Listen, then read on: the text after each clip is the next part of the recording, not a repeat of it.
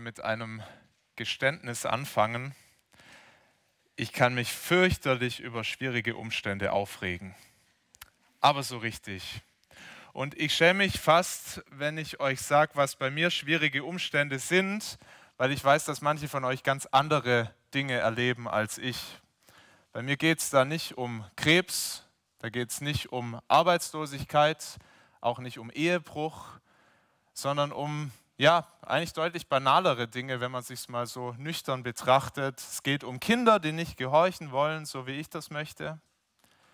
Es geht um jemanden, der mich an der roten Ampel anhobt, wenn ich mal nach einer halben Sekunde grün noch nicht losgefahren bin. Es geht um ja, Meinungsverschiedenheiten mit meiner Frau Ruth, das durchaus auch. Und es kann mich dazu bringen, dass ich mich so aufreg, dass ich vor mich hinschimpf, wenn ich dann allein irgendwo im Zimmer bin, dass ich mich so in so eine Abwärtsspirale bewege und wirklich auch manchmal ganz tief Dinge hinterfrage, wo ich, wenn ich dann wieder klareren Verstand bekomme, denke, ja, wie konntest du eigentlich so negativ auf alles schauen? Ich kann mich echt aufregen. Und ich merke, dass Lebensumstände bei mir eine riesengroße Macht haben. Ob es mir gut geht oder ob es mir schlecht geht.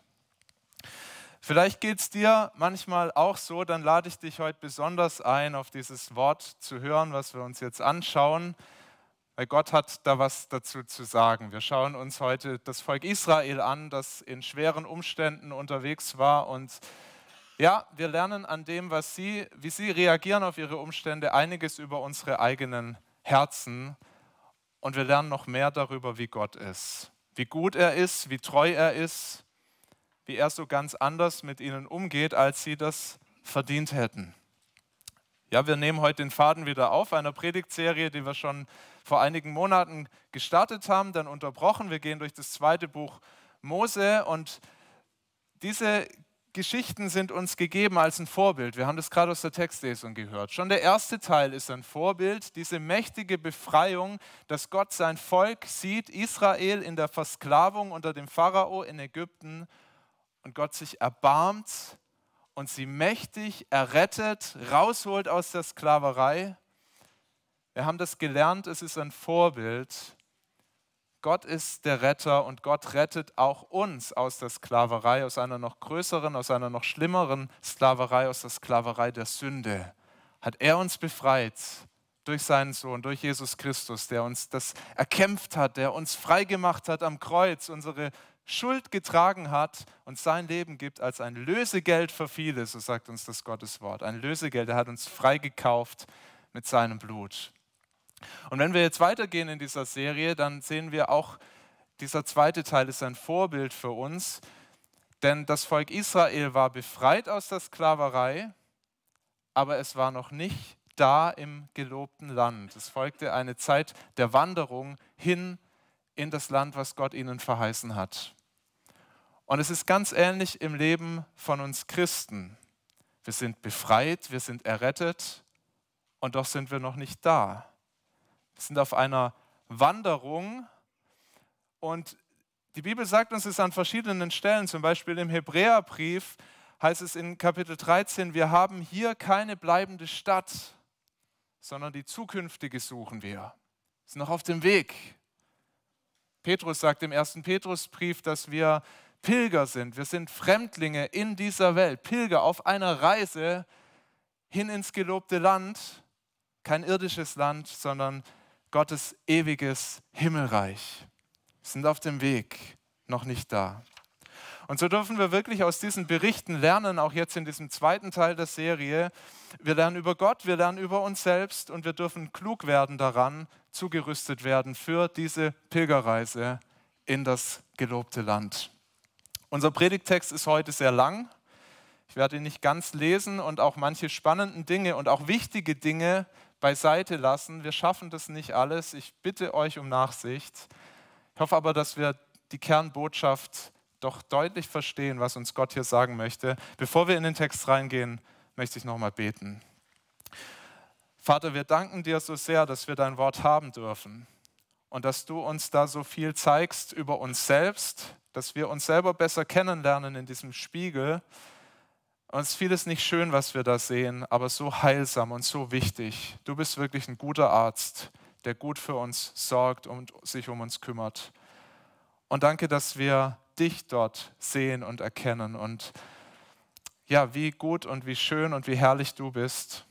Und ich möchte beten, dass in dieser Predigt beides geschieht, dass wir uns mehr erkennen, wer wir sind, aber dass wir noch mehr über dich staunen, Herr, und dass du diese Predigt gebrauchst, um uns zuzurüsten für diese Pilgerreise, für den Weg in die herrliche Ewigkeit mit dir. Das beten wir in Jesu Namen. Amen. Im Kern geht es in diesem langen Text 2. Mose 15, 22 bis Kapitel 17, Vers 7 um drei Vertrauensprüfungen, die Gottes Volk Israel erlebt. Und die erste Vertrauensprüfung, die beginnt in Kapitel 15 ab Vers 22 und da lesen wir, Mose ließ Israel ziehen vom Schilfmeer hinaus zu der Wüste Schur. Und sie wanderten drei Tage in der Wüste und fanden kein Wasser. Da kamen sie nach Mara, aber sie konnten das Wasser von Mara nicht trinken, denn es war sehr bitter. Daher nannte man den Ort Mara, das heißt nämlich bitter. Da murrte das Volk wieder Mose und sprach, was sollen wir trinken? Er schrie zu dem Herrn. Halten wir hier mal kurz an. Vertrauensprüfung. Das Volk erlebt schwierige Umstände. Und die Umstände, von denen Mose hier berichtet, die sind wirklich schwierig. Keine Frage, kein Wasser, kein Wasser in der Wüste. Das ist ziemlich schnell, ziemlich tödlich. Das ist nicht lustig. Vielleicht noch ein bisschen Wasser in den Schläuchen, die sie dabei haben, aber es geht zur Neige. Hunderttausende auf der Reise, auch noch Vieh dabei. Und die Leute kriegen so ein bisschen Panik was machen wir? Und dann finden sie Wasser in diesem Ort Mara, sieht gut aus, ist aber eklig, ist abgestanden, ist bitter im wahrsten Sinn des Wortes. Und was machen die Israeliten? Sie beten. Danke, Herr, dass du uns so mächtig vor dem Pharao gerettet hast.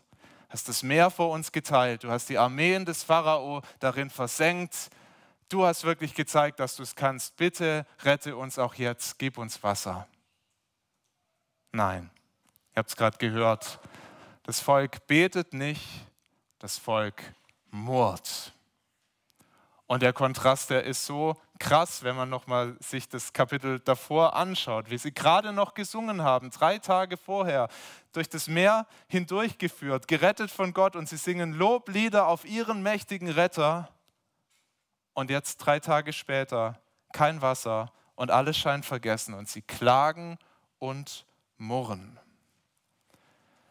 Das ist eine Warnung für alle, die denken, wenn wir spektakuläre Dinge mit Gott erleben, große Wunder erleben, dann würde es uns automatisch leichter fallen, ihm zu vertrauen und uns an ihm zu freuen. Bei Israel hat das nicht gut geklappt.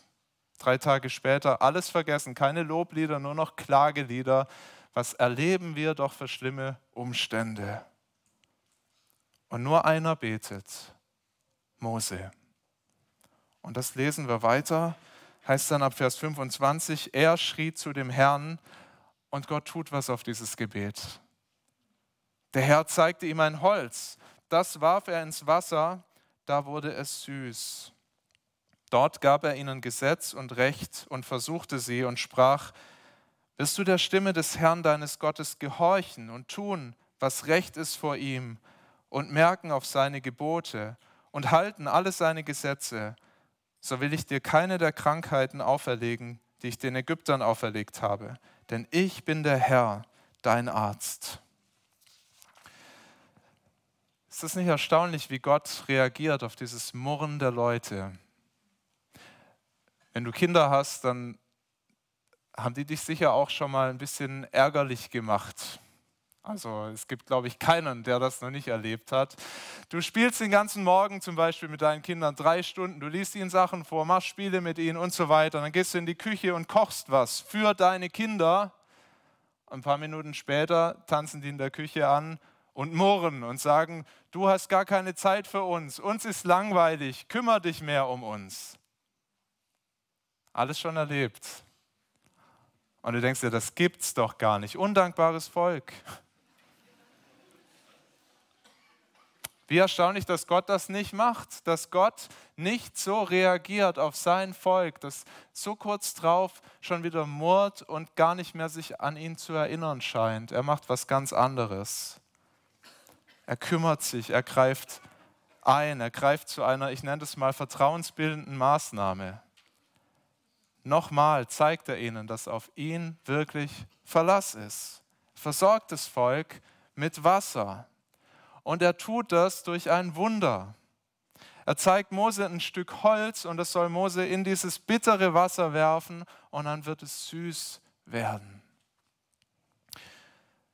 Warum wählt Gott diesen Weg? Ich glaube mindestens aus zwei Gründen. Das eine ist, er zeigt seinem Volk durch dieses Wunder, dadurch, dass er sie nicht einfach eine Wasserstelle finden lässt, die ja gutes Wasser für sie hat, sondern dass er wirklich ein Wunder tut. Ich selber sorge für euch. Ich bin da auch jetzt. Ich habe euch sicher nicht aus Ägypten rausgeholt, um euch jetzt drei Tage später hier verdursten zu lassen. Vertraut mir doch, ich sorge für euch.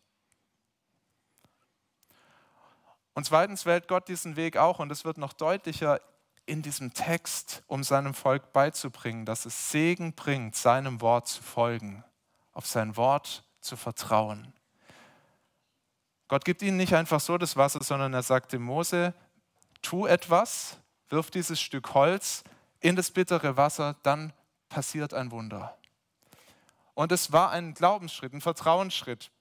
Natürlich waren die Naturwissenschaften damals noch nicht so weit wie heute, aber ich bin mir sehr sicher, dass auch damals schon den Leuten klar war, dass ein Stück Holz nicht automatisch ein bitteres Gewässer süß macht. Es war ein Glaubensschritt. Erstmal sieht das töricht aus, aber Gott gebraucht diesen Glaubensschritt, um sein Volk zu versorgen. Gott gebraucht den Gehorsam gegenüber seiner Anweisung, gegenüber seinem Wort, um sein Volk zu segnen. Und sie merken, wenn wir Gott gehorchen, dann geht es uns gut, dann werden wir leben. Ganz wichtige Lektion, die dann der Vers 26 auch nochmal so deutlich macht, weil Gott es wirklich mit einer Lehreinheit für sein Volk verbindet. Haben das gerade gehört. Wirst du der Stimme des Herrn deines Gottes gehorchen und tun, was recht vor ihm ist und merken auf seine Gebote und halten alle seine Gesetze so will ich dir keine der Krankheiten auferlegen, die ich den Ägyptern auferlegt habe, denn ich bin der Herr, dein Arzt. Gott sagt, es geht euch gut. Ihr werdet nicht das Leid der Ägypter erleben, wenn ihr das tut, was ich euch sage. Dann blüht ihr auf, dann lebt ihr. Und daran hat sich bis heute nichts geändert und es ist wichtig, dass wir das uns immer wieder bewusst machen. Gottes Wort ist gut. Ihm zu gehorchen bringt Leben, bringt Segen. Und manchmal ist es bei uns so, wir sagen, ja, ja, das, bei den Dingen, die ich verstehe, die ich einsehe, da ist das so, aber andere Sachen, die tun wir nicht, weil wir das nicht so ganz verstehen und nicht einsehen. Warum sollte ich das tun? Ich habe an verschiedene Sachen gedacht. Zum Beispiel habe ich das immer wieder gehört von Leuten, die nicht viel Geld haben und die dann sagen, naja, ich habe ja selber nichts, also kann ich auch nicht weitergeben. Ich kann erst recht keinen Zehnten weitergeben. Und ich glaube, das stimmt nicht. Und ich habe das selber erlebt als Student, als ich nicht viel hatte. Du kannst auch dann geben und du wirst erleben, dass Gott es segnet. Es wird dir nichts fehlen. Andere sagen, es gibt so viele gute ähm, Angebote im Internet, was Gemeinde angeht. Ich kann mir da Podcasts anhören, ich kann mir Predigten anhören. Ich brauche eigentlich gar nicht die Gemeinschaft einer Gemeinde. Die kommen dann auch nicht hierher. Die sind vielleicht im Livestream dabei und vielleicht immer nur im Livestream dabei. Aber Gott sagt, das stimmt nicht, das reicht nicht, sondern wir brauchen die Versammlung der Gemeinde der Gläubigen. Und es wird uns gut gehen, wenn wir da hingehen und das suchen. Andere sagen, ja, ich sehe das schon auch in der Bibel, dass Gott sagt, wir Christen sollen Christen heiraten. Wir sollen Menschen heiraten, die auch dem Herrn Jesus nachfolgen. Aber wenn da keiner ist und wenn da ein netter Mann ist, eine nette Frau, die zwar nicht an Jesus glaubt, aber es doch gut mit mir meint, Warum nicht den heiraten? Warum nicht die heiraten? Manche können ein Lied singen, dass das nicht gut ausgeht, dass das vielleicht auch eine ganz, ganz nette, schöne Ehe sein kann, dass aber immer ein Schmerz bleibt, weil der Partner deine tiefste Überzeugung, deinen tiefen Glauben nicht teilt. Und Gottes Wort sagt uns, es ist gut, auch hier zu vertrauen, keine Kompromisse zu machen. Es bringt Leben, es lässt sich aufblühen, es ist gut, ihm zu gehorchen. Gott bringt es seinem Volk hier bei. Vertrau auf mein Wort und du wirst leben. Und sie misstrauen in ihrer Not. Aber Gott gebraucht die Situation für diese Lehreinheit. Und wir gehen weiter, weil die Frage ist, haben sie die Lektion gelernt? Und wir kommen in Kapitel 16 und wir lesen da, dass Israel eine neue Vertrauensprobe kommt, wo sie jetzt das Wissen anwenden können, was sie gerade bekommen haben von Gott. Kapitel 16. Von Elim zogen sie aus und die ganze Gemeinde der Israeliten kam in die Wüste Sin, die zwischen Elim und Sinai liegt, am 15. Tage des zweiten Monats, nachdem sie von Ägypten ausgezogen waren. Und es murrte die ganze Gemeinde der Israeliten wieder Mose und Aaron in der Wüste. Und sie sprachen, wollte Gott, wir wären in Ägypten gestorben durch des Herrn Hand, als wir bei den Fleischtöpfen saßen und hatten Brot, die Fülle zu essen. Denn ihr habt uns dazu herausgeführt in diese Wüste, dass ihr diese ganze Gemeinde an Hunger sterben lasst. Fehlendes Vertrauen. Zweite Vertrauensprüfung und auch den Hunger wollen wir gar nicht kleinreden. Das ist schlimm, Hunger zu leiden. Wir kennen das ja gar nicht in dieser Weise habe am Ostersonntag beim Frühstück mit ein paar Mitgliedern hier in der Gemeinde ein neues Wort gelernt. Hangry, eine Wortschöpfung aus dem Englischen aus hungry und angry. Hungry, hungrig, angry, wütend. Und es ist wissenschaftlich erwiesen, wenn du hungrig bist, dann bist du unzurechnungsfähig, viele zumindest. Aber nichts rechtfertigt das, was die Israeliten hier tun. Sie murren wieder und sie gehen diesmal sogar noch weiter. Sie verklären die Vergangenheit. Sie sagen, ach, wären wir doch in Ägypten geblieben, da war es so schön, da gab es Fleisch, da gab es leckeres Brot jeden Tag. Und denkst du wirklich? Erinnert ihr euch ganz an den Anfang, als das beschrieben wird, wie schlecht es den Israeliten dort ging, wie sie geplagt worden, jeden Tag schuften für den Pharao. Der Pharao hat die kleinen Söhne der Israeliten umgebracht. Sie waren wirklich bedrückt über Jahrhunderte und in ihrer Verzweiflung haben sie zum Herrn geschrien, dass er sie doch errettet und da rausholt. Und jetzt in ihrem Hunger verklären sie die Vergangenheit. Und du kriegst das Gefühl, Ägypten, das war das Land, in dem Milch und Honig fließen. Es gab keinen besseren Ort. Es ist eigentlich absurd, was sie hier tun. Und auch wieder, diesmal bitten sie nicht um Hilfe, sie beten nicht zu Gott, dass er doch eingreift und sich erbarmt. Sie vergessen das Wunder, was sie gerade noch erlebt haben in Mara. Stattdessen klagen sie und sie schimpfen auf ihre Leiter und sie sagen, Mose und Aaron, ihr habt uns das eingebrockt, ihr habt uns doch hier nur in die Wüste geführt, dass wir hier verrecken. Es ist ganz interessant, die Israeliten klagen nie Gott direkt an in keiner dieser Vertrauensprüfungen, sondern sie schimpfen immer auf ihre Leiter.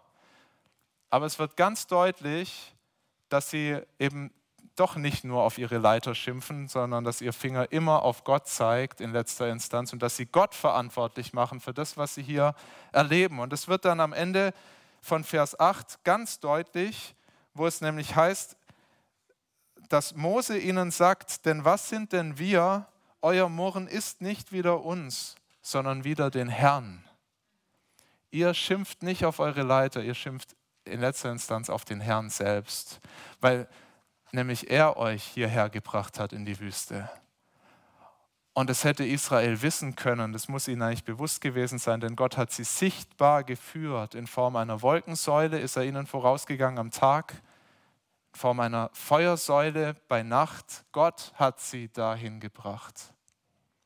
Er ist der Herr über diese Umstände, er hat diese Wüstenwanderung geplant und letztendlich schimpfen sie auf ihn. Sie sagen mit ihrem Murren, Gott, das hast du nicht gut gemacht. Gott, du hast uns nicht gut geführt. Gott, du hättest uns besser in Ägypten gelassen. Wie ist es mit deinen Klagen? Was sagen dein, deine Klagen, was sagt dein Murren über deine Beziehung zum Herrn? Wenn du dich über deine Kinder ärgerst, wenn du dich über deine Frau ärgerst, über eine Krankheit, über Mobbing am Arbeitsplatz, über alle möglichen schwierigen Umstände. Was sagst du damit über Gott?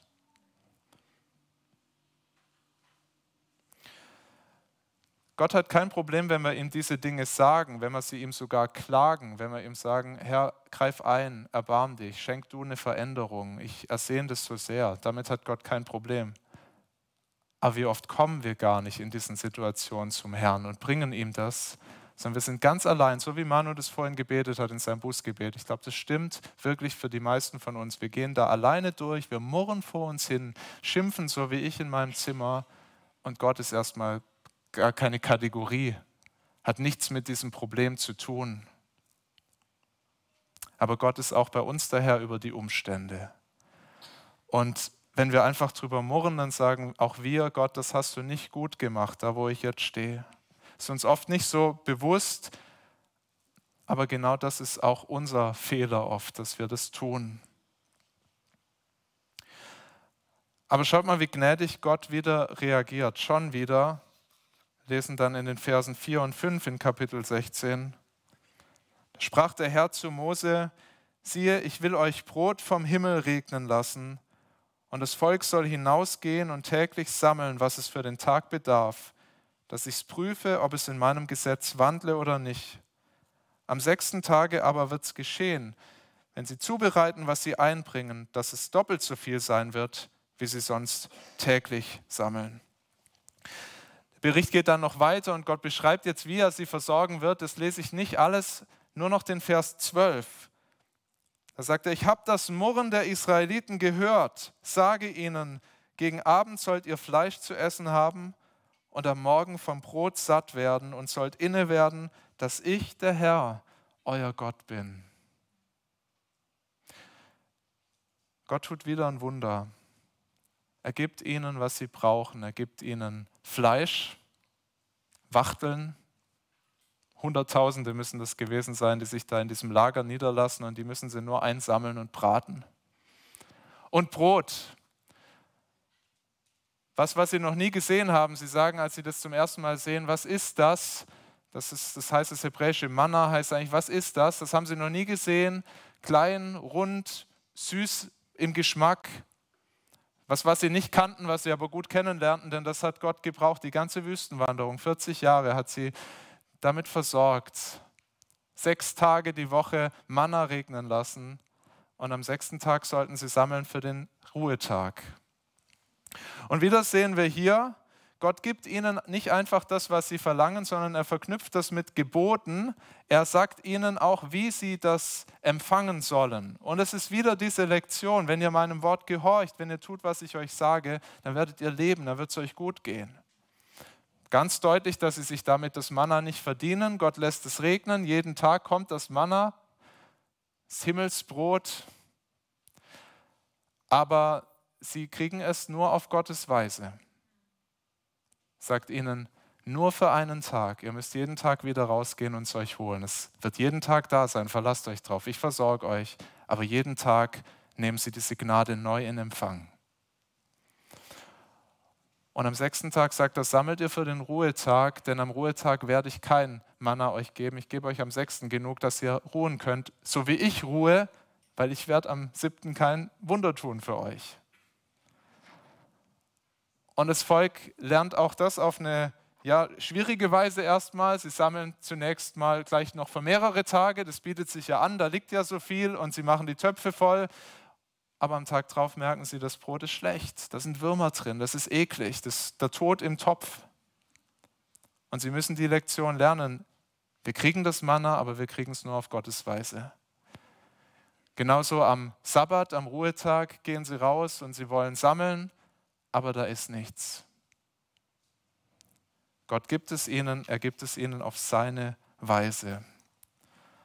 Aber wieder die große Lektion. Ich versorge euch. Ich habe euch nicht rausgeführt aus Ägypten, um euch jetzt hängen zu lassen. Verlasst euch drauf. Kurz darauf gibt es eine Chance, diese Erkenntnis anzuwenden. Jetzt wissen Sie, Gott stillt unseren Durst. Gott versorgt uns mit Essen. Jeden Tag erleben Sie dieses Wunder. Kapitel 17, neue Vertrauensprüfung, neue Chance, das Wissen anzuwenden. Und die ganze Gemeinde der Israeliten zog aus der Wüste Sinn weiter ihre Tagesreisen, wie ihnen der Herr befahl. Auch da sehen wir, der Herr führt, er befiehlt, geht. Und sie lagerten sich in Rephidim. Da hatte das Volk kein Wasser zu trinken. Und sie haderten mit Mose und sprachen, gib uns Wasser, das wir trinken. Mose sprach zu ihnen, was hadert ihr mit mir? Warum versucht ihr den Herrn? Als aber dort das Volk nach Wasser dürstete, murrten sie wieder gegen Mose und sprachen, warum hast du uns aus Ägypten ziehen lassen, dass du uns unsere Kinder und unser Vieh vor Durst sterben lässt? Mose schrie zum Herrn und sprach, was soll ich mit dem Volk tun? Es fehlt nicht viel, so werden sie mich noch steinigen. Sie haben es nicht gelernt. Und es ist eine bedrückende Stimmung da in diesem Lager. Moses sagt, die bringen mich noch um, Herr, wenn du nicht was tust. Sie sind außer sich.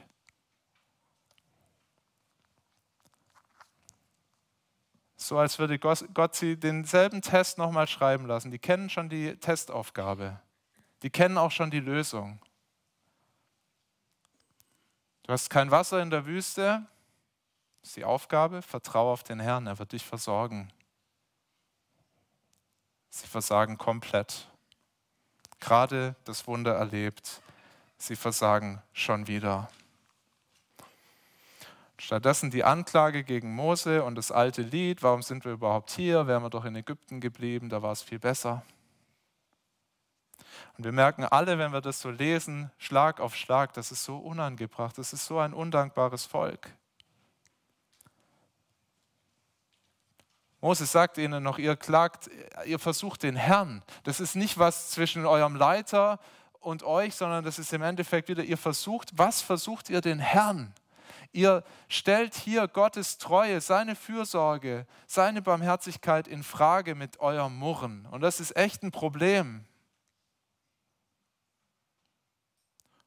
Und Gott erträgt diese ganzen ungerechten Anklagen, die im Endeffekt zeigen mit dem Finger auf Gott. Gott erträgt das noch einmal und er erbarmt sich noch einmal. Verse 5 bis 7. Der Herr sprach zu ihm, tritt hin vor das Volk und nimm einige von den Ältesten Israels mit dir und nimm deinen Stab in deine Hand, mit dem du den Nil schlugst, und geh hin. Siehe, ich will dort vor dir stehen, auf dem Fels am Horeb da sollst du an den Fels schlagen, so wird Wasser herauslaufen, dass das Volk trinke. Und Mose tat so vor den Augen der Ältesten von Israel. Da nannte er den Ort Massa und Meriba, weil die Israeliten dort gehadert und den Herrn versucht und gesagt hatten, ist der Herr unter uns oder nicht? Der Herr ist unter ihnen und er zeigt es ihnen nochmal in seiner Liebe und Gnade. Gott versorgt sie und er gebraucht wieder ein Wunder und noch einmal sagt er ihnen, wie er es tun wird. Er gibt ihnen sein Wort, tut so, dann erfahrt ihr den Segen, dann werdet ihr leben. Mose soll den Stab nehmen, mit dem er schon den Nil geschlagen hat und der Nil wurde zu Blut. Ein gutes Gewässer wurde untrinkbar und jetzt ist dieser Stab ein Stab zum Leben. Er soll ihn gebrauchen, er soll gegen einen Feld schlagen und Gott sagt, ich werde dort selbst stehen wahrscheinlich in Form dieser Wolkensäule vor dem Folgen. Gewaltiger Anblick, man kann sich es gar nicht vorstellen. Und Moses soll diesen Stab nehmen, darauf schlagen und dann wird nicht ein kleines Bächlein rausfließen, wie man das in manchen Kinderbibeln sieht. Es muss ein reißender Strom gewesen sein, der Hunderttausende äh, satt macht. Also sie können sich satt trinken an diesem Wasser. Gott tut ein gewaltiges Wunder noch einmal. Sie lernen diese Lektion. Gott versorgt uns und gleichzeitig stärkt er ihr Vertrauen in sein Wort. Wenn ihr tut, was ich euch sage, wird es euch gut gehen. Diese Wüstenwanderung, die ist spannend und trotzdem für uns irgendwie sehr weit weg. Das können wir uns so richtig dann oft doch nicht vorstellen. Aber ich hoffe, dass wir schon ein bisschen gesehen haben. Es ist uns doch näher, als wir gedacht haben, diese Wüstenwanderung Israels. Und denken wir nochmal an das, was Paulus sagt in 1. Korinther 10. Diese Dinge sind geschrieben, damit wir daraus lernen, dass wir klug werden, sind uns zum Vorbild gegeben, es anders zu machen als Israel, es besser zu machen. Und wir können mindestens drei Dinge lernen aus dieser Wüstenwanderung, aus diesen ersten Kapiteln es ist ein Weg Israels mit Gott. Das erste ist, vertrau auf Gottes Führung. Vertrau auf Gottes Führung. Wir haben gesehen, Schwierigkeiten bedeuten überhaupt nicht, dass Gott nicht da ist. Er selbst hat ja Israel geführt in die Wüste hinein, in den Durst kann man sagen, in den Hunger. Er hat sie dahin gebracht, wo es schwierig wurde. Das heißt, er wollte sein Volk genau da haben. Kannst du das glauben, dass Gott sein Volk wirklich genau da haben wollte in der Wüste, wo es schwierig war? Es ist wichtig, dass wir das glauben, weil Gott uns auch oft so führt. Führt uns nicht, auch als Christen, nicht immer über grüne Wiesen und wo es immer gut ist und einfach und schön. Er führt uns auch durchs finstere Tal und er führt uns auch durch Wüstenzeiten. Das macht Gott. Und es ist wichtig, dass wir das glauben und dass wir das hier erkennen. Gott hat es bei Israel getan, Gott tut es auch bei uns Christen. Es ist wichtig, dass wir das sehen, weil unser Leben immer wieder bitter sein kann, so wie das Wasser in Mara. Weil wir immer wieder Durst haben und Hunger haben und in unserem satten Land wahrscheinlich nicht nach dem Brot, wahrscheinlich nicht nach der Flasche Wasser, die uns fehlt. Das haben wir alles und doch ist da dieser Hunger und dieser Durst und den kennen auch viele noch als Christen. Wir kennen das, wir haben Hunger, wir haben Durst nach allem Möglichen, zum Beispiel nach Beziehungen zu anderen Menschen, wir sehnen uns so sehr nach echten Freundschaften, vielleicht nach einem Partner an meiner Seite, der mich wirklich versteht, der mit mir da durchgeht und dieser Hunger kann so groß sein. Und bei anderen ist es so, die haben den Partner an ihrer Seite, aber die sagen, ich habe mir das anders vorgestellt, dass wir uns wirklich tiefer verstehen, dass wir miteinander durchs Leben gehen, aber ich habe, der Hunger ist nicht erfüllt worden. Ich habe immer noch Hunger. Bin ich satt geworden dadurch, dass ich jetzt einen Ehepartner habe. Und wir murren in solchen Situationen immer wieder und wir sagen, so habe ich mir das nicht vorgestellt. Und manchmal sagen wir sogar, lieber wäre ich tot, als das noch weiter zu erleben. Man muss zugeben, sogar das habe ich schon manchmal gedacht. Und dann sagst du zu Gott, hol mich nach Hause und denkst du dann auch, wenn es wieder besser wird, wie konnte ich denn so blöd sein, jetzt schon gehen zu wollen? Ja, aber das ist so, dass wir manchmal in so Situationen kommen und wir sagen, Gott, im Endeffekt sagen wir, Gott, du hast mich nicht gut geführt, du hast hier einen Fehler gemacht. Und wir sollen erkennen, Gott ist der, der uns führt. Das ist ein bisschen für uns schwierig, auch paradox, weil wir ja doch Entscheidungen treffen und doch ist auch das andere wahr. Gott ist der Herr über alle unsere Umstände und jeder von uns ist heute da, wo Gott ihn haben will und ihm begegnen will. Und er führt uns in die Wüste manchmal hinein, aber auch durch die Wüste hindurch. Er führt dich. Das ist das Erste. Und das Zweite, das ist ganz eng damit verbunden. Vertrau auf Gottes Versorgung. Vertrau auf seine Versorgung, gerade in der Wüste oder im finsteren Tal, dass er da ist und für dich sorgt. Es gibt, er gibt dir wirklich, was du brauchst. Verlass dich drauf. Manche von uns denken vielleicht insgeheim, doch, na, wenn ich das so erlebt hätte wie Israel damals, diese ganzen Versorgungswunder, na, dann würde mir das leichter fallen, das zu glauben aber wenn du Christ bist, möchte ich dich daran erinnern, dass Gott in deinem Leben ein größeres Versorgungswunder getan hat als in Israel. Jesus selber ist in die Welt gekommen und er hat einmal 5000 Männer und auch Frauen und Kinder noch dazu satt gemacht. Er hat ein Wunder getan, er hat Brot vermehrt, Fische vermehrt und hat sie alle satt gekriegt, zwei Fischen und fünf Broten. Und die Leute haben sofort gemerkt, also das kennen wir woher. Hatten das Alte Testament und sie haben mit ihm eine Diskussion angefangen, haben gesagt, das ist doch so eigentlich, wie Gott sein Volk versorgt hat in der Wüstenwanderung. Ein Riesenwunder, ein Versorgungswunder mit Brot.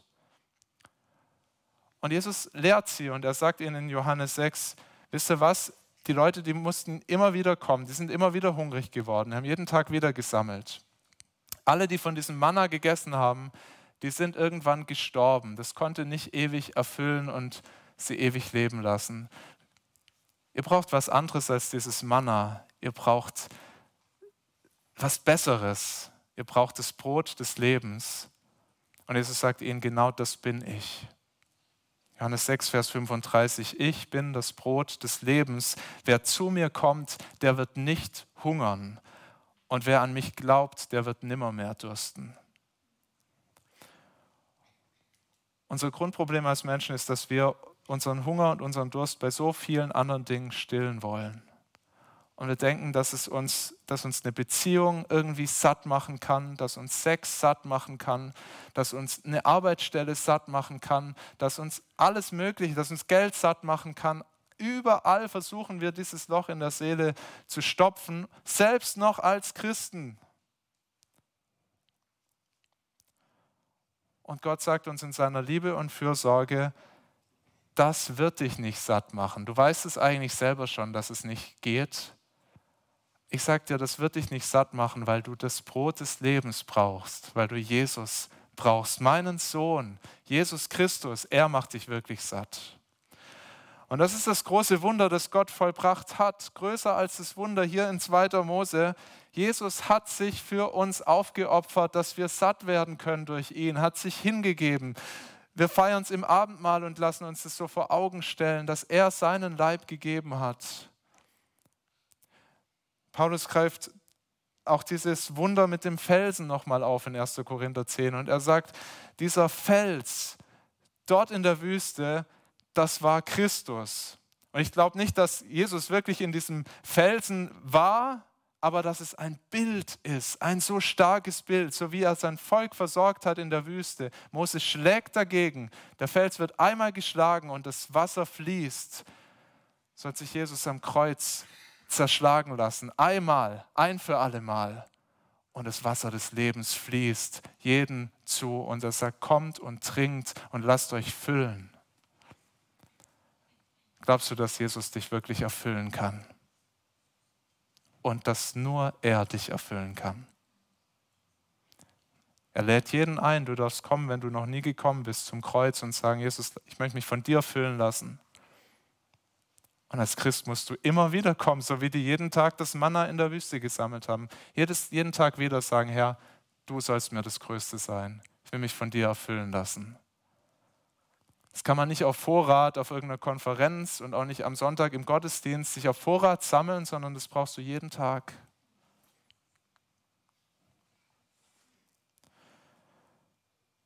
Gott liebt uns so sehr, dass er uns das schenkt, was wir am nötigsten haben. Und wenn er das tut, dann doch auch alles andere. Das mag uns manchmal nicht so vorkommen. Wie Israel in der Wüste sagt, wo bist du denn Herr? Wir haben Hunger, wir haben Durst und so gehen wir manchmal durchs Leben, aber wir dürfen uns verlassen. Er weiß, was wir wirklich brauchen und er wird es uns geben. Paulus sagt das im Römerbrief, wenn er seinen eigenen Sohn nicht verschont hat, sondern für uns alle dahingegeben hat, wie sollte er uns in ihm, mit ihm nicht alles schenken? Natürlich heißt es nicht, dass du alles bekommst, was du dir wünschst und erträumst. Das heißt nicht, das wissen wir auch. Manches kriegst du nie, manches nach einer Zeit der Prüfung vielleicht erst. Auch das sagt Paulus in 1. Korinther 10. Er sagt, wir werden genauso auf die Probe gestellt. Gott prüft uns in der Wüste. Er will sehen, dass wir wirklich mit ihm leben, auf ihn vertrauen. Und deshalb gibt er uns nicht alles.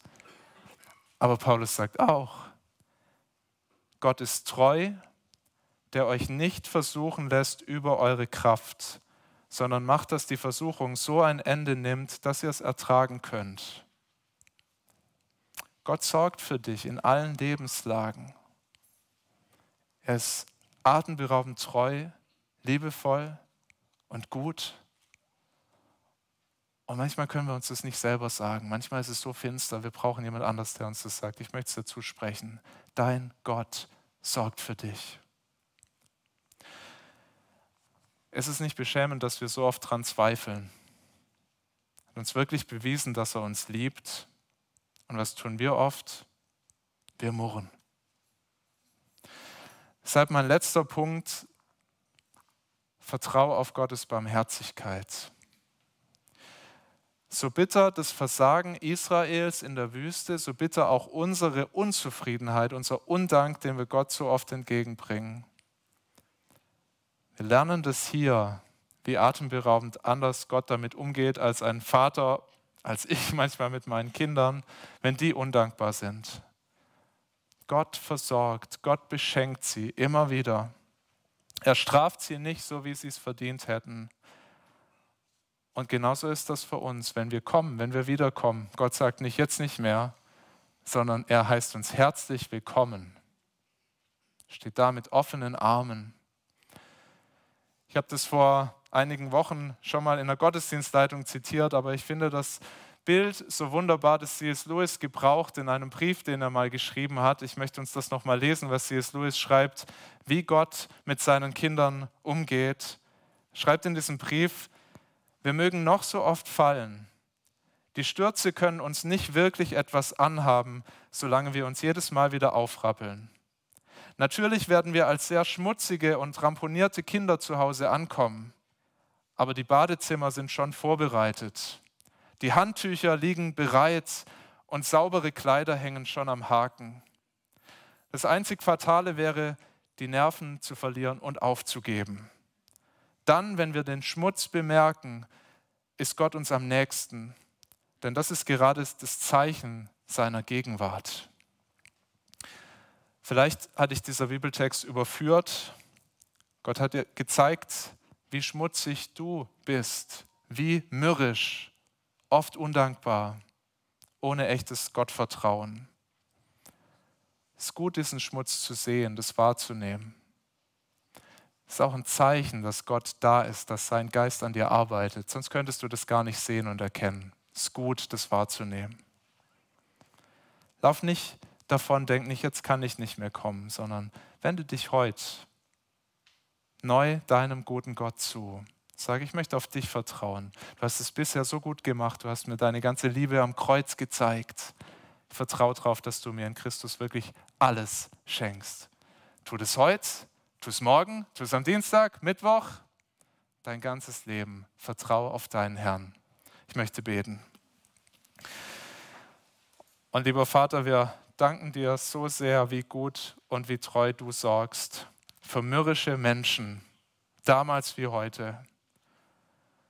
Du weißt, wie oft wir unsere Erfüllung in anderen Dingen suchen, nicht bei dir, wie oft wir dir auch misstrauen, wenn du uns Dinge nicht gibst und denken, du meinst es nicht gut mit uns.